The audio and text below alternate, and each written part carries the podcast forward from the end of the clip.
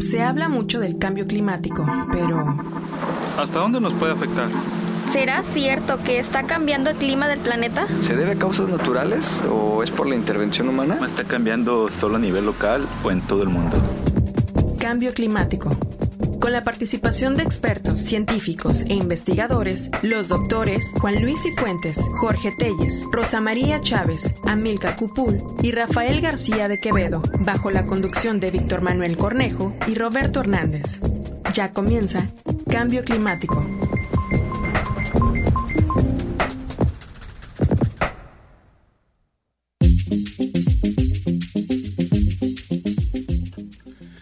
¿Qué tal amigos? Muy buenas tardes. Les saluda Javier Frías. Nos encontramos en una edición más de este su programa Cambio Climático, un espacio destinado para hablar de aquellos fenómenos, hechos, sucesos que inciden, afectan o se involucran directamente en lo que está pasando en nuestro entorno y con respecto al cambio climático. Estamos transmitiendo desde el 104.3 de la FM, desde el Centro Universitario de la Costa, aquí en Puerto Vallarta, Jalisco, y a través de el internet en el www.radio.com .udg.mx diagonal Vallarta y en las redes sociales en Twitter y en Facebook a través de Radio UDG PB.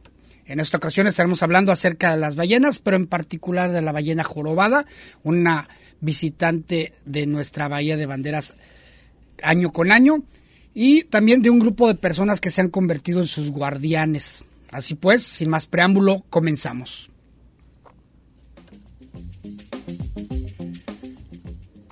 Y pues bueno, es para mí un gusto contar aquí en el estudio con la, con la bióloga Astrid Fritsch Jordán, quien es titulada por la UNAM con la tesis Hábitos y dietas de los mamíferos mexicanos como una medida alternativa de la diversidad, tesis ganadora del primer lugar del concurso de excelencia estudiantil en la investigación a nivel licenciatura del Tercer Congreso Nacional de Mastozoología en 1996. Es socio fundador de Ecotours de México desde 1999 donde también trabaja como directora de operaciones y ya intérprete naturista con especialidades en ballenas jorobadas, tortugas marinas y mariposas. Vive aquí en Puerto Vallarta desde 1996 y a partir de entonces inicia diversos trabajos de conservación, protección, difusión e investigación de la ballena jorobada en la Bahía de Banderas.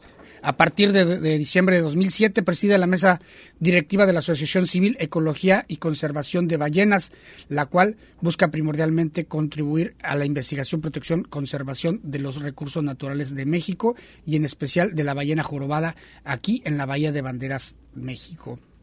En 2011 recibe el premio Vallarta en Ecología, otorgado por el Ayuntamiento de Puerto Vallarta, Jalisco. Y en el 2012 dirige la Coordinación Nacional de la Red de Asistencia de Ballenas en Mayadas, Raven, que a la fecha consta con 15 equipos y 180 miembros en el Pacífico mexicano y en la península de Baja California. Asimismo, con una larga, larga, larga currícula. De verdad, es para mí un honor contar con su presencia, bióloga. Bienvenida. Muchas gracias por la invitación, Javier. Encantados de estar aquí acompañándolos. Pues bueno, entremos de lleno al tema. Háblenos, pero antes de, entrar con, con, con esos visitantes anuales aquí a la Bahía de Banderas, háblenos un poquito de usted, cómo es que nace la pasión por las ballenas para Astrid.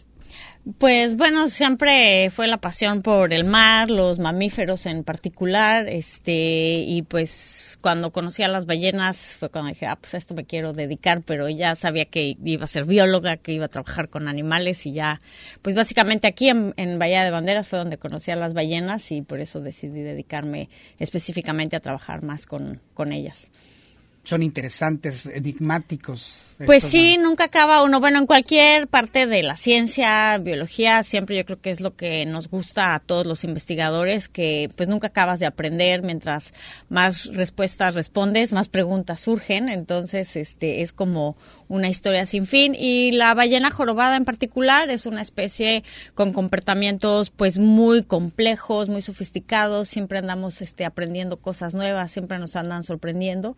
Entonces, este, pues es en, en realidad bastante divertido tratar de seguirles el paso a ver qué está sucediendo.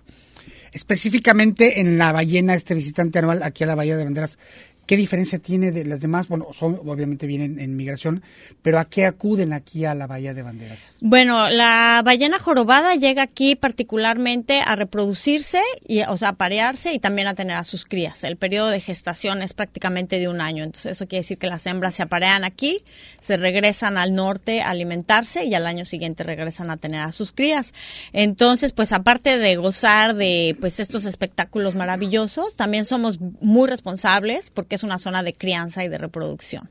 Entonces, pues todo viene acompañado de pues de los cuidados que hay que darles, ¿verdad? Porque pues es un es un momento muy delicado en la migración de las ballenas, están naciendo los ballenatos, ¿no? Están tratando de aparearse los machos con las hembras y la razón por la que prefieren a la bahía de Banderas es por su característica este que tiene una que es una bahía muy grande, la otra es que contamos con muchas aguas someras, sobre todo en la parte norte de la bahía, que es todo el área como digamos de Puntamita, Marietas, un poco hacia la Meca, ¿no? Esa región es su región favorita por las aguas someras, claro que andan por toda la bahía, pero en las zonas someras las hembras están mucho más protegidas, tanto de depredadores naturales como son las orcas, ¿no?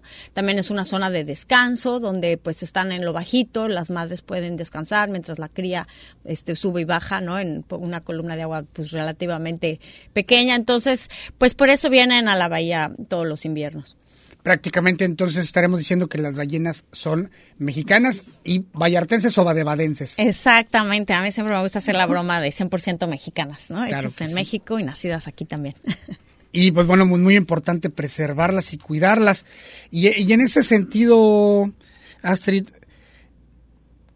primero háblanos acerca de la peculiaridad de, de, esto que ya nos decías, bueno, vienen, se aparean y también vienen a, a, dar a luz aquí las, las, las, ballenas, pero dentro de esta, de esta, de este entorno, ¿qué lo hace tan peculiar? Que no podrían, por decir, llegar hacia aguas más abajo del Pacífico, llegar, no sé, hacia Sí llegan, o sea, sí llegan. De hecho, van hasta Costa Rica, inclusive, ¿no? Y cada vez, este, si se fijan en las noticias, eventualmente cada vez oyen más de ballenas en Acapulco, en Cihuatanejo, en Manzanillo. Este, no es porque es una zona donde antes se veían menos ballenas, ahora se ven más porque están, pues, utilizando esa zona. Sin embargo, pues allá tienes una plataforma continental, digamos que más restringida, un área más, más, más corta entonces, pues aparentemente por eso prefieren este, la Bahía de Banderas como desde, desde un principio. Pero pues esta señal de que pues cada vez vamos viendo más ballenas, tanto en Manzanillo o en Guerrero y demás, nos indica que las ballenas pues pueden moverse o desplazarse de los sitios. Y pues así ha pasado en zonas de alimentación, donde pues si las condiciones no son apropiadas, las ballenas cambian de, de, de, locación.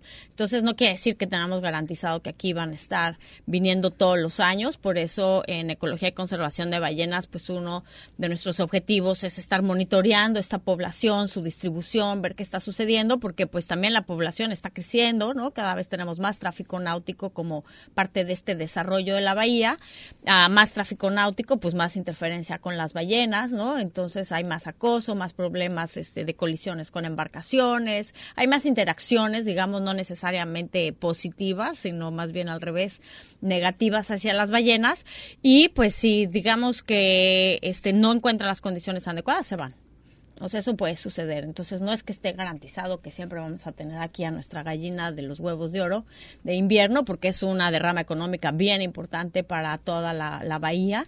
Este, pero pues por eso la tenemos que cuidar y estar muy al pendiente de que no estemos cometiendo errores. ¿Desde cuándo se tiene conocimiento del arribo de las ballenas aquí a, la bahía y en promedio cuántas acuden a esta zona? Mira, desde los 1800 los americanos venían aquí a, hacer cacería de ballenas, la conocían como la bahía de ballenas, más que bahía de banderas. Entonces, pues se conoce desde hace muchísimo tiempo. Sin embargo, en los 80 es cuando viene la UNAM a empezar sus estudios de investigación con ballena jorobada, son los pioneros, y de ahí los primeros tours de observación de ballenas empiezan en los 90. Entonces es algo conocido desde hace mucho tiempo, pero la actividad ya de observación de ballenas turística en fuerte, digamos que comienza a partir de los 2000 ya de una manera más este fuerte y este pues constante, ¿no? Ahora, ECOVAC, ¿de dónde nace? ¿Por qué nace? ¿Quién lo integra? Pues mira, Ecovac este nace pues como este pues yo tengo también la agencia que es Ecotours de México que nos dedicamos a turismo de naturaleza junto con mi esposo Karel Betts y pues nace de, de esa necesidad de dar un poco de regreso a la naturaleza. Finalmente vivimos de la naturaleza y, y dices pues tenemos que darle un poco de regreso. Yo con este mi carrera de bióloga ya hacía intercambio de información con la UNAM sobre este todo lo que sale la información que salía durante los tours de avistamiento de ballenas y entonces pues llega un momento en que empiezas a tener que formalizar porque se empieza a hacer el hobby digamos un poco más grande y también las necesidades empiezan a crecer entonces, por eso, con este un grupo de amigos formamos Ecología y Conservación de Ballenas, básicamente para poder dar un seguimiento más formal, este, más profesional también a nuestros programas de investigación, de protección y conservación de la ballena aquí en la bahía y en el Pacífico mexicano. ¿Qué han obtenido con base en estos, en estas investigaciones? Pues mira, todo cambia. Estamos en una época de cambios, como bien este, lo dice el, programa, ¿no? Este, ¿Qué representa el cambio climático? En términos de las ballenas, las cosas están cambiando muy rápido, mucho más rápido de lo que podemos realmente dar seguimiento. Entonces, este, no hay un dato así preciso, exacto, de qué es lo que está sucediendo. Todo cambia. Son animales muy longevos, entonces las cosas no se ven directo de un año a otro, sino que son periodos de tiempo largo para poder tener una idea de, de qué está este, sucediendo. Pero bueno, pues básicamente tenemos varias áreas de trabajo. Una es la investigación, que es nuestro catálogo de fotoidentificación de ballena jorobada, con el cual tomamos fotografías de la parte ventral o de abajo de la aleta caudal, que es como la huella digital de la ballena. Con eso pues identificamos a nuestros individuos y conocer a tus individuos es la base para el estudio de una población y así sabemos cuánto tiempo se quedan, cuántas crías tienen, este también sus rutas migratorias, compartimos esta información con otros catálogos y entonces vamos viendo a dónde van, de dónde vienen, en cuánto tiempo. Y después de ahí pues surge la necesidad contra todo este desarrollo que estamos viviendo de pues vamos a trabajar también hacia la protección y conservación, no nos podemos quedar nada más en la línea de investigación. Y entonces iniciamos un programa de vigilancia en colaboración con Profepa, Jalisco y Nayarit y con la octava zona naval, que estuvo en proceso de 2012 a 2019. Entonces salíamos a hacer recorridos, a poner orden con las embarcaciones, más que a poner orden, a invitar a la gente a que siguiera la reglamentación o las buenas prácticas para la observación de ballenas. Tuvimos muy buen resultado en esos años. Este, la verdad es que muchas veces la gente, pues siempre hay el que se porta mal porque se porta mal y no le importan las reglas, pero muchos se portan mal porque tienen un desconocimiento, ¿no? Y en cuanto les dices, oye, pues es una cría, no la debes molestar, te puedes hacer para atrás, este, la gente responde este, positivamente, ¿no? Y pues nuestro programa más grande a partir del 2004, formalmente desde el 2012, es el de los rescates de las ballenas que se enredan en artes pesqueras. Y básicamente empezó, se llama Raven, empezamos en el 2004 aquí en la bahía con el primer rescate de una hembra, este que hicimos ahora sí que de amateur, sin mucho conocimiento de cómo hacer las cosas. Tuvimos éxito, obviamente el riesgo fue muy alto en esa ocasión y entonces fue cuando yo decidí de, bueno, esto sí se puede hacer, nada más que tenemos que hacerlo mejor porque está muy peligroso. Y logré traer a un este experto en este tipo de maniobras a que nos diera una capacitación en el 2006 de ahí continúa el esfuerzo local con muchos miembros, ¿no? Que, que, nos han estado apoyando aquí, este, a través de los años, la zona naval, Profepa, la CONAMP, el Instituto Tecnológico de Bahía de Banderas, compañías de observación de ballenas. Y en eso, el 2012, eh, la Comisión Nacional de Áreas Naturales Protegidas, este, reconoce que los enmayamientos es un problema serio para la población de ballenas en el país y saca una convocatoria para hacer una red ya de rescate, ¿no? Y pues obviamente pues con nuestra experiencia ganamos la convocatoria y pues por cuatro años este CONAMP nos obtuvimos a través de CONAMP el financiamiento para formar esta red de equipos que son ahora 15 equipos que van desde Huatulco hasta Bahía de Los Ángeles, entonces cubrimos básicamente todo el Pacífico mexicano y luego pues las partes más importantes de la península de Baja California, incluyendo el lado del Pacífico que es el Vizcaíno, donde tenemos a la ballena gris.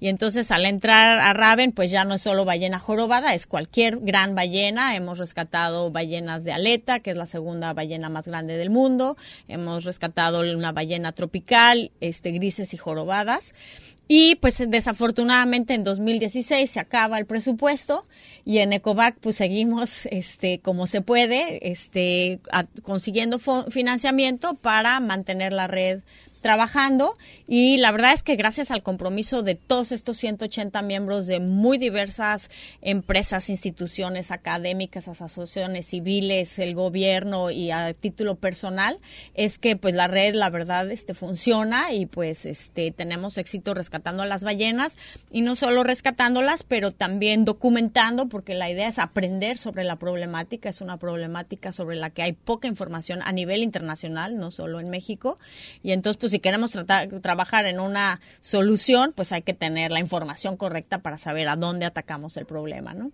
Pues muy bien, eh, es tiempo de nuestro primer corte. Nos encontramos en Cambio Climático con una invitada muy especial, la bióloga Astrid Fitch Jordan, quien nos está hablando acerca de las ballenas y su avistamiento y su presencia aquí en la Bahía de Banderas. No se vaya, regresamos. Comunícate con nosotros al 22 622 33. Cambio climático.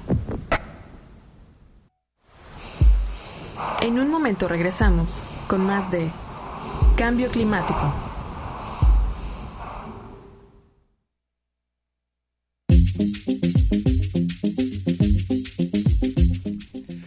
¿Qué tal amigos? Estamos de regreso en Cambio Climático. Eh, antes del corte estábamos hablando acerca de las ballenas. Tenemos aquí a una invitada muy especial, eh, Astrid Fitch Jordan, quien es bióloga, eh, una amplia currícula, es rescatista de ballenas, miembro de COVAC, investigadora. Pero bueno, y antes del corte estábamos hablando, bueno, de cómo es que se lleva a cabo el arribo de las ballenas, la documentación de las mismas. Y en ese tenor de ideas, eh, de acuerdo a las investigaciones que ha hecho ECOVAC, y también de los trabajos de Raven. ¿Cuánto el catálogo que tienen ustedes ¿A cuánto asciende? Es decir, ¿cuántos, ¿cuántas ballenas tienen ustedes catalogadas? Bueno, mira, hasta el 2016 tenemos 2.372 ballenas distintas identificadas y una base de datos de cerca de 7.000 fotografías. Eso lo que nos indica y que, bueno, ya sabíamos es que las ballenas no son fieles a su zona de reproducción porque es un catálogo en constante crecimiento y si lo piensan pues tiene un poco de sentido porque tú no quieres que las mismas ballenas estén apareando con sus familiares, ¿no? Entonces por eso no todas las jorobadas son fieles a su zona de reproducción y por eso tenemos muchas ballenas en el catálogo que solo vemos una vez y nada más. Solamente el 32% de nuestras ballenas las hemos visto en más de una ocasión y de ese 32% aproximadamente un 8% 10% nunca falla una visita, o sea, son las que sí son súper fieles y decidieron poner todo su esfuerzo de reproducción aquí en Bahía de Banderas o zonas este, aledañas. Eh, va, ¿Por qué vamos en 2016 y ya estamos en 2020? Pues porque es un proceso de largo de muchísimas fotografías que recibimos. Las fotografías tenemos diferentes colaboradores de este, compañías de observación de ballenas que nos facilitan este, sus fotografías, toman datos para mí y entonces pues hay que recopilar todo ese material, compararlo ahora con la fotografía digital se dispara muchísimo, entonces hay muchísimas fotos que eliminar, que quita muchísimo tiempo. Y después todo eso pues se va comparando contra el catálogo. Ya está a punto de haber un software que pueda hacer ese trabajo solo, pero hasta la fecha lo seguimos haciendo a ojo. Entonces todavía somos mejores que la máquina, no por mucho porque la máquina está a punto de rebasarnos, pero por eso vamos un poquito atrás en el, en el catálogo, ¿no? Entonces está listo hasta 2016, pero pues básicamente estamos hablando ya de cerca de, o sea, tenemos identificados bien, catalogados, este más de 2.300 y pues ya vamos, yo creo que cerca de los 3.000 en cuanto nos pongamos al día, ¿no?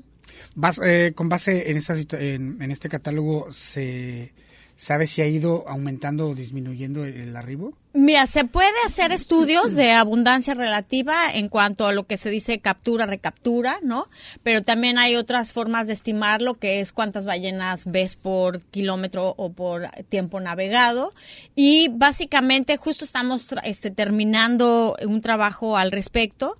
El número de ballenas, bueno, colaboramos con un proyecto internacional que hubo del 2004 al 2006 y en ese, como resultado de, esos, de ese proyecto se vio que todo el Pacífico Norte, la población a la cual pertenece la ballena jorobada que nos visita, está creciendo la población de un 5 a 6% y aquí no lo estamos viendo.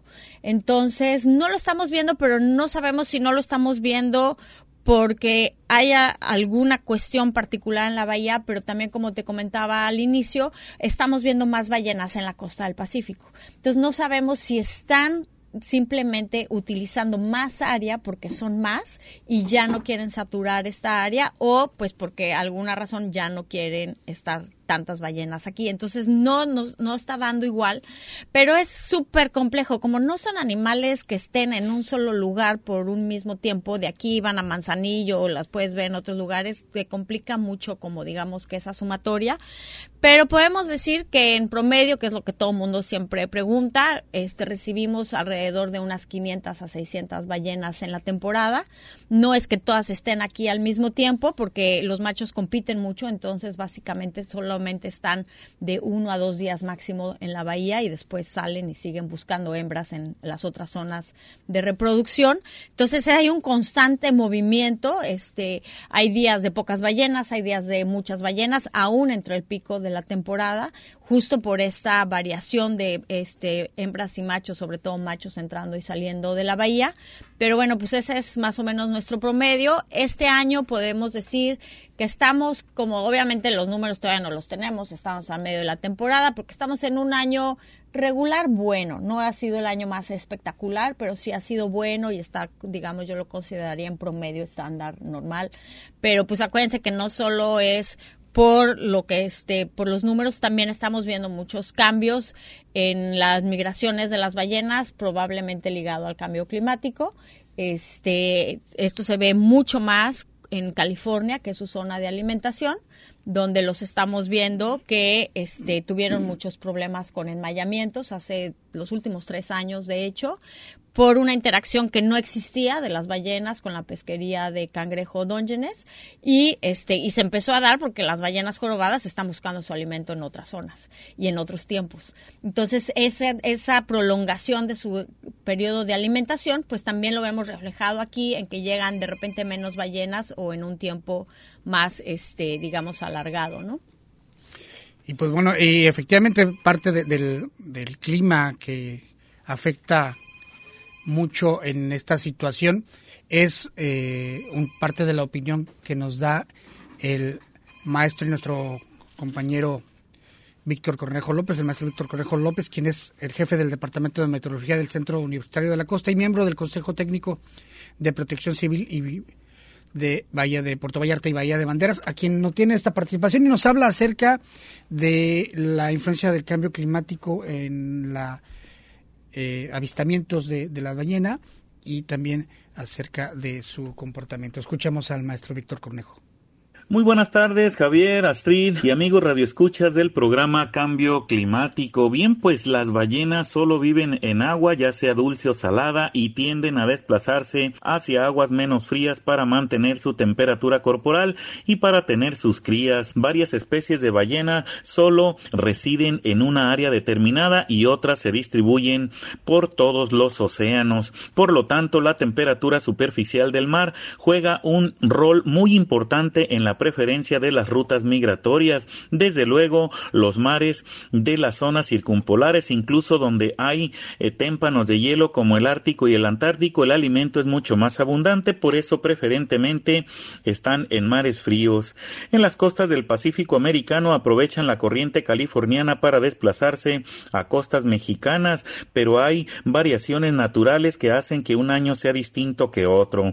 Hay años con constantes avistamientos y otros con avistamientos avistamientos eventuales o muy pocos, por supuesto. Existen zonas donde gradualmente las ballenas van abandonando su hábitat natural por efectos de calentamiento global y también por la invasión por parte del hombre con barcos, operaciones militares y la competencia por el alimento con los mismos seres humanos. Así es que ya que los avistamientos de ballenas se han convertido en una importante actividad turística, sería muy bueno generar registros que nos permitan entender por qué temporadas activas y otras muy escasas en cuanto a avistamientos. Yo prácticamente desconozco si aquí localmente eso se lleva a cabo. Por supuesto, existen generalidades en las temperaturas eh, superficiales del mar y grandes áreas térmicas se mueven de un lugar a otro independientemente de las aguas térmicas circundantes. En el Pacífico y solo en el Pacífico, principalmente en su parte central o ecuatorial,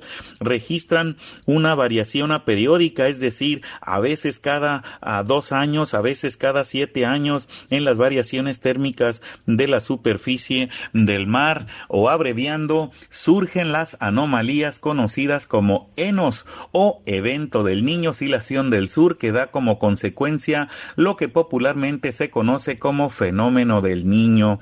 Este consiste en el desplazamiento de aguas cálidas desde la región de Indonesia y norte de Australia hasta hacia costas americanas a través de la corriente de Humboldt para dar inicio al fenómeno del niño que padecen los países como Chile, Perú y Ecuador con la merma de la producción pesquera, pero que también se ve alterada la climatología mundial con la distribución de temperaturas y humedad por parte de la circulación general del viento con consecuencias desastrosas ya con efectos para muchos países.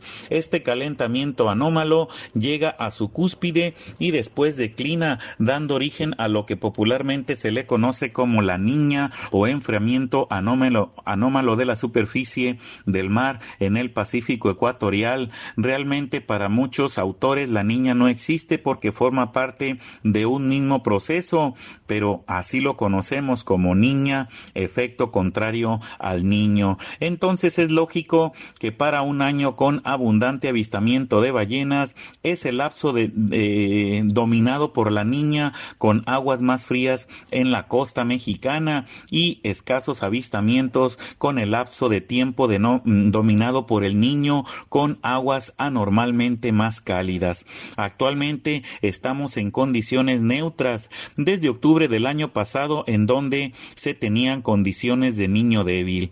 A partir de junio de 2020 habrá tendencia a perfilarse hacia condiciones niña y a partir del próximo año es posible que se establezca el fenómeno de la niña con sus efectos correspondientes. En México predomina la indeseable sequía con este efecto, pero para efectos de pesca y avistamientos de ballenas, lo que resta de este año será bueno y el que viene todavía será mejor. Así es que hay que tomar en cuenta.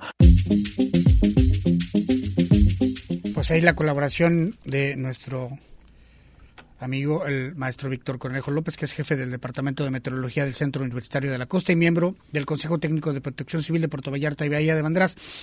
Astrid, eh, comentaba el, maestro acerca del monitoreo de estos cambios de temperatura.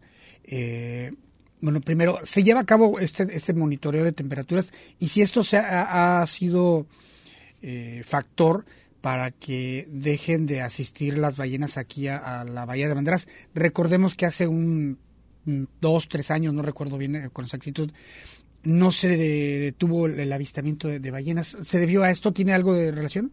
Pues mira, efectivamente, como dice el maestro Cornejo, este, básicamente, pues las ballenas están muy regidas por las temperaturas. Sabemos, está muy bien documentado que a ellas aquí en, en esta zona invernal, las temperaturas que prefieren es de 23 a 25 grados temperatura de superficie. Entonces, lo que salga de más caliente o más frío, pues obviamente va a tener un, un efecto en, en, la migración, pero lo que también estamos viendo es que hay un efecto sobre todo en la zona de alimentación, en la disponibilidad de alimento, como también este lo mencionó este Víctor, y básicamente pues lo que estamos viendo también son cambios reflejados a esa disponibilidad del alimento. O sea, si tú no pudiste alimentarte bien durante tu temporada de alimentación, pues no vas a viajar a tu zona de reproducción porque no te vas a poder reproducir porque no, no estás listo para ese gasto energético ni del viaje ni de la reproducción, ¿no?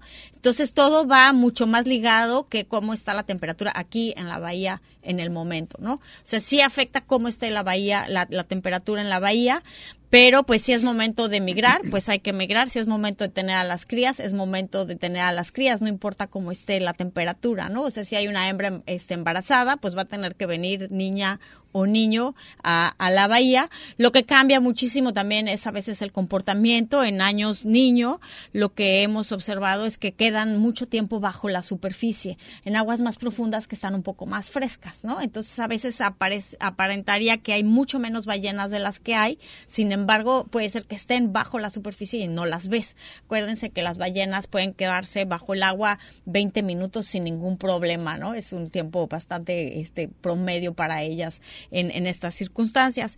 Y este bueno, el otro tema, claro, que nosotros vamos tomando la temperatura superficial durante todos nuestros recorridos y pues esto todo va junto con el catálogo y la información, porque claro que es muy importante ver estos cambios de abundancia contra las temperaturas, que es lo que está sucediendo in situ. Así es que en 2016 justamente fue este año donde inclusive este hubo tan pocas ballenas que este la la actividad de observación de ballenas, los empresarios decidieron cerrar la temporada a mediados de febrero, cuando la temporada termina hasta el 23 de marzo, porque había muy pocas ballenas, la gente no estaba contenta, el gasto era muchísimo porque tenías que navegar mucho tiempo.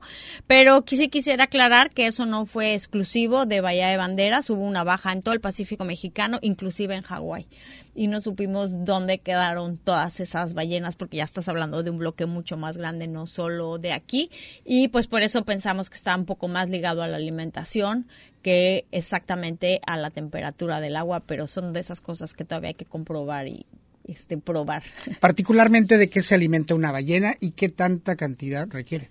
Pues mira, este, las ballenas, dependiendo de la especie, va a cambiar, pero comen desde krill, que es el plancton, ¿no? Hasta este, pequeños peces. En el caso de la ballena jorobada, es una ballena que no es, este, no come un solo alimento, sino come lo que esté más disponible. Eso pues le ayuda también en estos momentos de cambio climático donde la disponibilidad de alimento no siempre es la misma. Y entonces hay estudios en California donde pues que comen lo que haya más. Si hay más krill, pues como más krill. Si es un año niña, va a haber probablemente más krill, es un año niño, a lo mejor hay más sardinas, entonces como más sardinas y ahí se la van llevando según lo que haya más disponible. Otros casos como son la ballena gris, la ballena azul, por ejemplo, que solamente comen krill, sí están en, más aprietos, ¿no? Porque pues si no hay krill, no hay comida y no tienen mucho para dónde moverse, a qué otro alimento este, dirigirse. Estamos hablando, dependiendo de la especie, en casos migratorios, como lo es la jorobada, una jorobada llega a ingerir hasta dos toneladas y media al día, ¿no? Pero después esto es durante unos cuatro o cinco meses y después llega su periodo de migración y que vienen acá donde no se alimentan. Entonces, en el caso de la jorobada tienen que generar una capa de grasa gruesa que es la que les va a permitir tener esa energía necesaria para toda la migración y el tiempo de reproducción. Entonces ellas están alimentando de esta grasa, están sacando la energía de esta grasa sin necesidad de alimentarse. ¿Cuáles son los principales eh, riesgos o peligros con los que se enfrenta la ballena? Y hablemos primero eh, de los naturales, ya después entraremos en materia de los humanos. ¿Cuáles son los primeros? Pues mira, los naturales, pues yo creo que el, es un, o sea, no es un riesgo tan grande al ser un animal de gran tamaño, tiene muy pocos depredadores. Sus depredadores naturales son las orcas. En el Pacífico Norte tenemos la población que ha sufrido, que tenemos registrada con más ataques de orcas y, y bueno, y tenemos los registros de las sobrevivientes, ¿verdad? Porque se les queda en la cola en la aleta caudal unas marcas de las dentadas de, de, de, que sufrieron el ataque, entonces podemos decir, ah, esta, sobrevivió a un ataque de orcas o de pseudo orcas, inclusive puedes a veces saber la especie por el, grueso de los dientes y la distancia entre los dientes, este, pero pues esos son sus depredadores naturales, es parte del proceso. En lugares como Hawái, que hay bastante más, hay tiburones, aquí adentro de la bahía no tenemos realmente tiburones, las crías también pueden ser atacadas por, por tiburones. Entonces, pues en realidad, pues no hay muchos riesgos, este, más que pues en este momento del cambio climático, la disponibilidad de alimento, que sería pues un riesgo altísimo para cualquier especie de, cualquier especie, ¿no? ¿no? No tiene que ser ni siquiera marina, cualquier especie terrestre marina. Este, y en el caso de mm, los riesgos causa, generados por el hombre, causas antropogénicas, pues, híjole, son muchísimos. Este, antes, este, pues era la cacería, ¿no? El, el, beneficio de la cacería comercial es que podías contabilizar lo que estaba sucediendo. Los riesgos a los que nos estamos enfrentando ahora, básicamente no los puedes contabilizar, son muy difíciles de medir. Y un ejemplo, pues, es los enmayamientos, que cuando las ballenas se enredan en artes pesqueras, y hay estudios que muestran que solamente vemos el 10% de lo que sucede en el mar. Entonces, ya con eso te das una idea que nos quedamos súper cortos de lo que está sucediendo, ¿no? Otros son colisiones con embarcaciones, este, somos cada vez más humanos, no, este, no solo aquí, en todos lados, este, más tráfico náutico y pues cada vez mueren más ballenas o, este, y bueno, algunas sobreviven, tienen las marcas de, de cortes por embarcaciones, pero pues hay bastante muerte por colisión por embarcación. Muy bien, pues bueno, vamos a, a, es tiempo de nuestro segundo corte y estamos con la bióloga Astrid Fritsch Jordán que estamos hablando acerca de las ballenas, de sus riesgos y vamos a profundizar ahorita un poquito más al regreso del corte acerca de estos riesgos, sobre todo lo que representa para ella el humano, la cacería fructífera, eh, la pérdida de, alimento, pero sobre todo algo que atañe mucho aquí a la Bahía de Banderas, que es el avistamiento, ese acoso. Eh, y pues bueno, regresamos en un momento. Está usted en cambio climático. En un momento regresamos con más de Cambio Climático. Transmite XHUGPV 104.3 de FM. Radio Universidad de Guadalajara en Puerto Vallarta. Con 20.000 watts de potencia desde Avenida Universidad de Guadalajara número 203, Ixtapa, Jalisco, México. Radio Universidad de Guadalajara. Sistema Universitario de Radio, Televisión y Cinematografía. Cambio climático. Volvemos.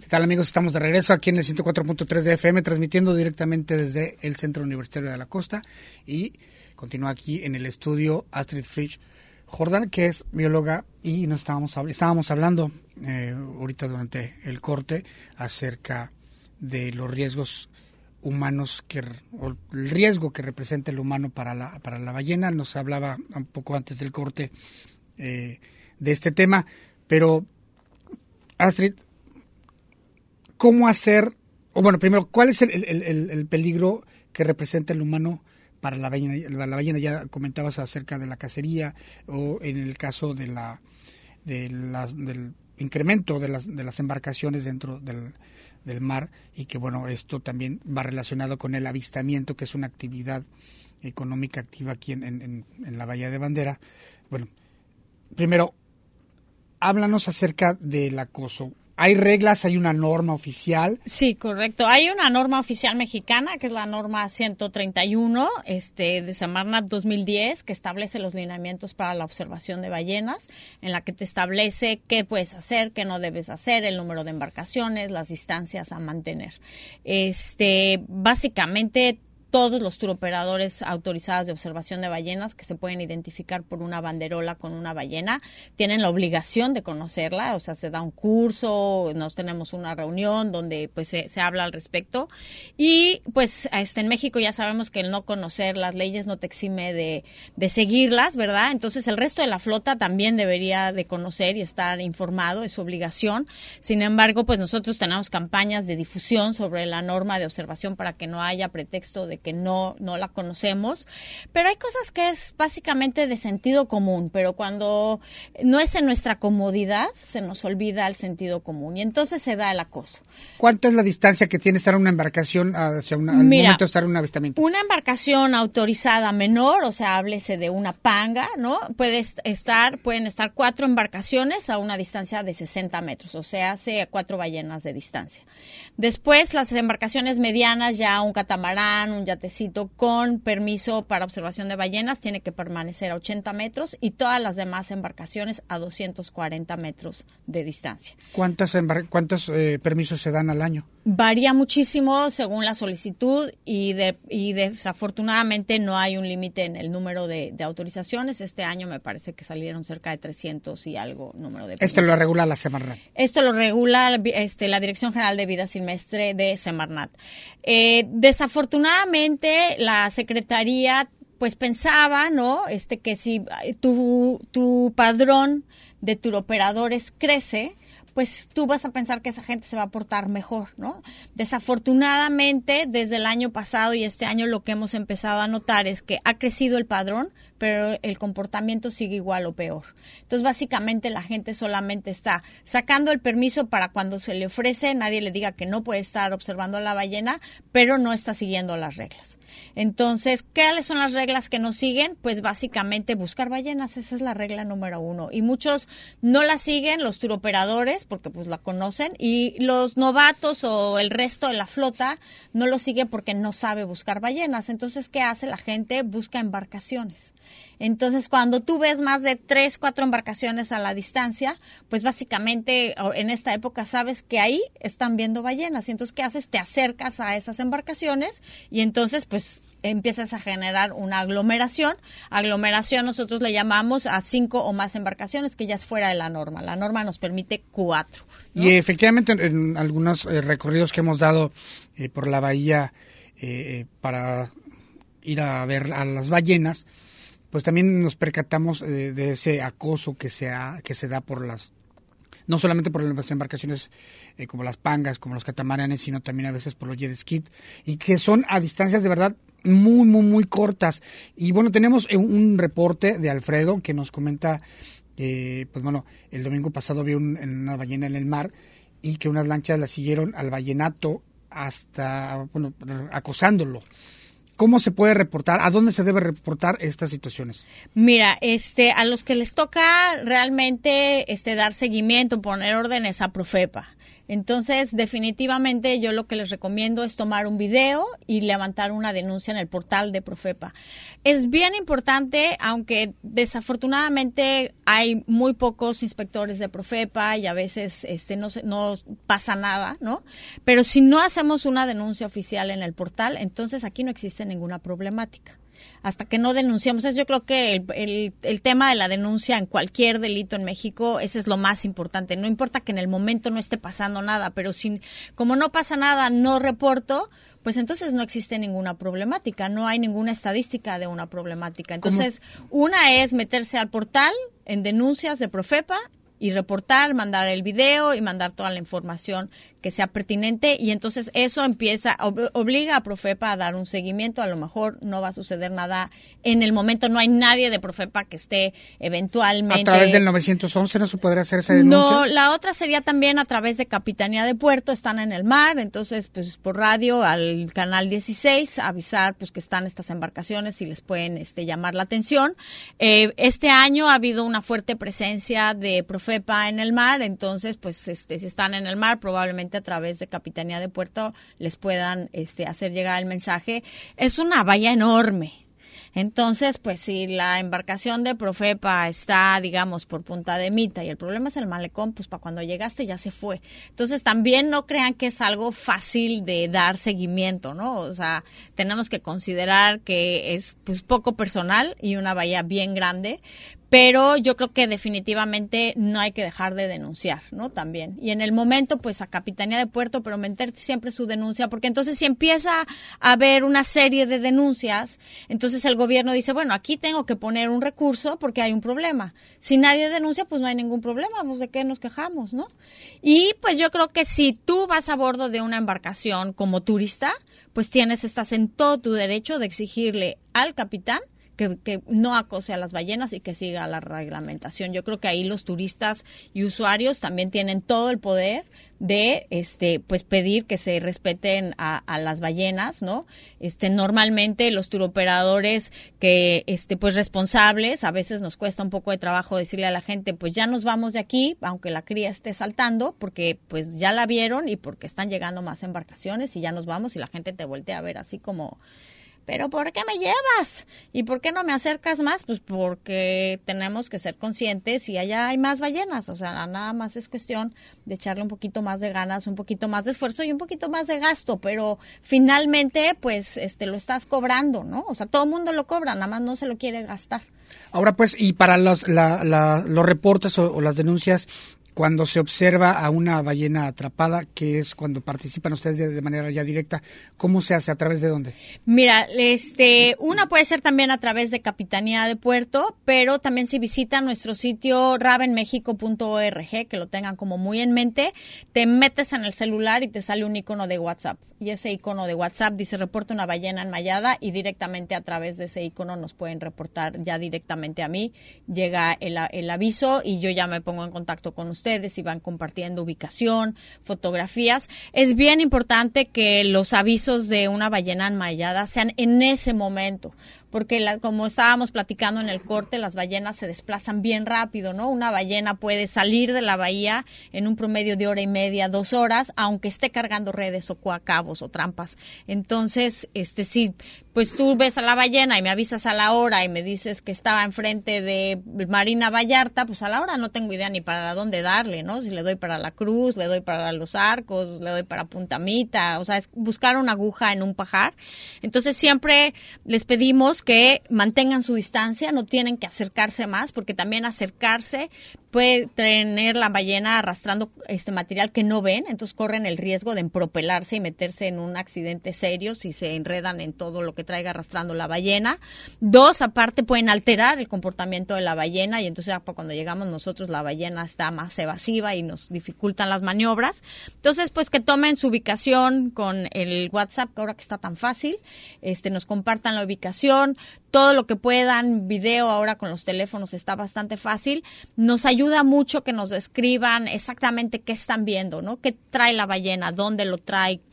¿De qué color es? Si hay boyas, si no hay boyas, porque eso nos ayuda a nosotros a ir mejor preparados.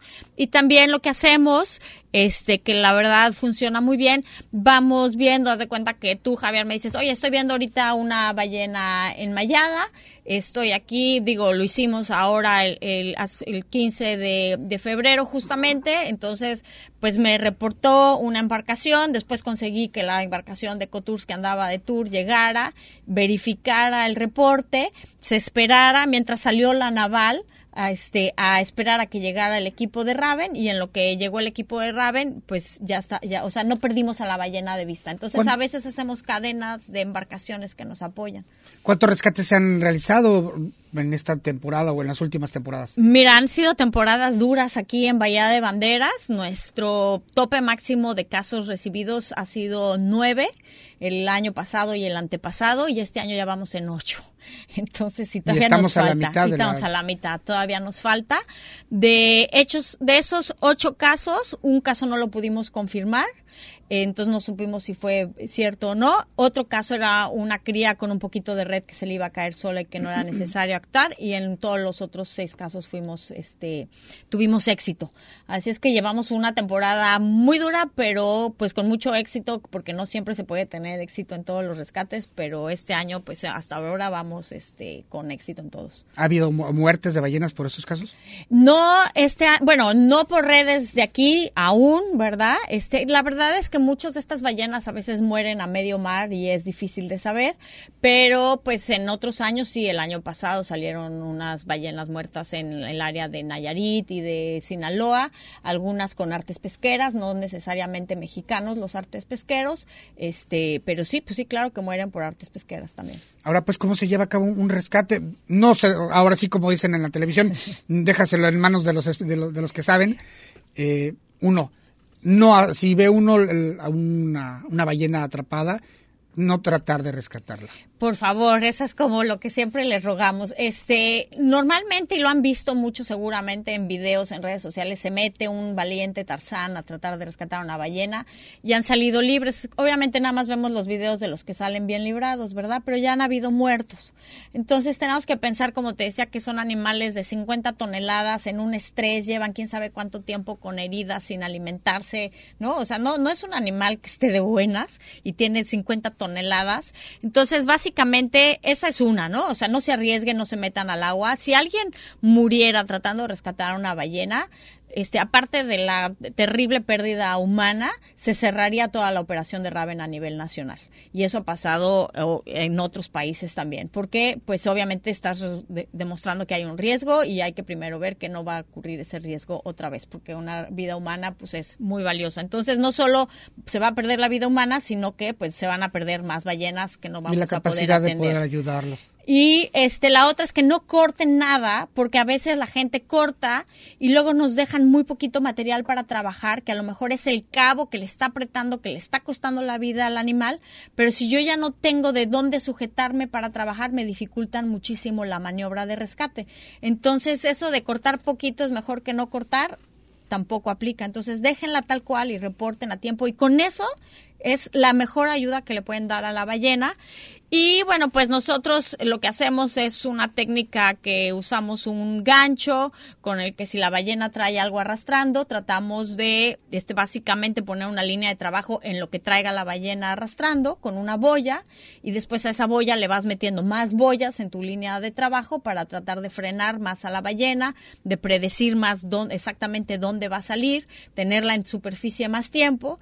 Y después tenemos ganchos, este extensiones, navajas especiales especiales, este, unas que les llamamos voladoras que van con una boya y van cortando a veces este, solas. Entonces vamos cortando siempre de la cabeza hacia la cola. Y pues este, pues suena sencillo, pero es muy peligroso. Son maniobras que solamente el personal de Raven, que es capacitado, que todos los años tenemos que practicar, porque cada maniobra es sumamente riesgosa. Entonces, este, pues la verdad ya somos bastante buenos. Esta tarde en el Facebook de Ecología y Conservación de Ballenas vamos a ahora sí que a lanzar la premier de un videito de los rescates de esta temporada para el que lo guste ver. Ya va a estar listo disponible en YouTube para que vean ahí cómo hacemos los rescates de los casos de éxito de esta temporada. Pues muy bien. Pues lamentablemente, digo lamentablemente se nos ha terminado el tiempo. Le agradezco muchísimo su, su visita bióloga. Y pues bueno, les agradezco a ustedes el favor de su atención. Estamos en cambio climático. Los esperamos la próxima semana. Tenga usted un excelente día. Les saluda Javier Frías y agradecemos en controles a Jonathan Ríos, en redes sociales a Daniel Valencia, nuestra producción José Gómez y a la dirección general Susana Mendoza Carreño, la licenciada nuestra, nuestra directora. Tenga usted una excelente tarde. Radio Universidad de Guadalajara en Puerto Vallarta presentó Cambio Climático. Con la participación de expertos, científicos e investigadores, los doctores Juan Luis Cifuentes, Jorge Telles, Rosa María Chávez, Amilcar Cupul y Rafael García de Quevedo, bajo la conducción de Víctor Manuel Cornejo y Roberto Hernández. Cambio Climático. Hasta la próxima.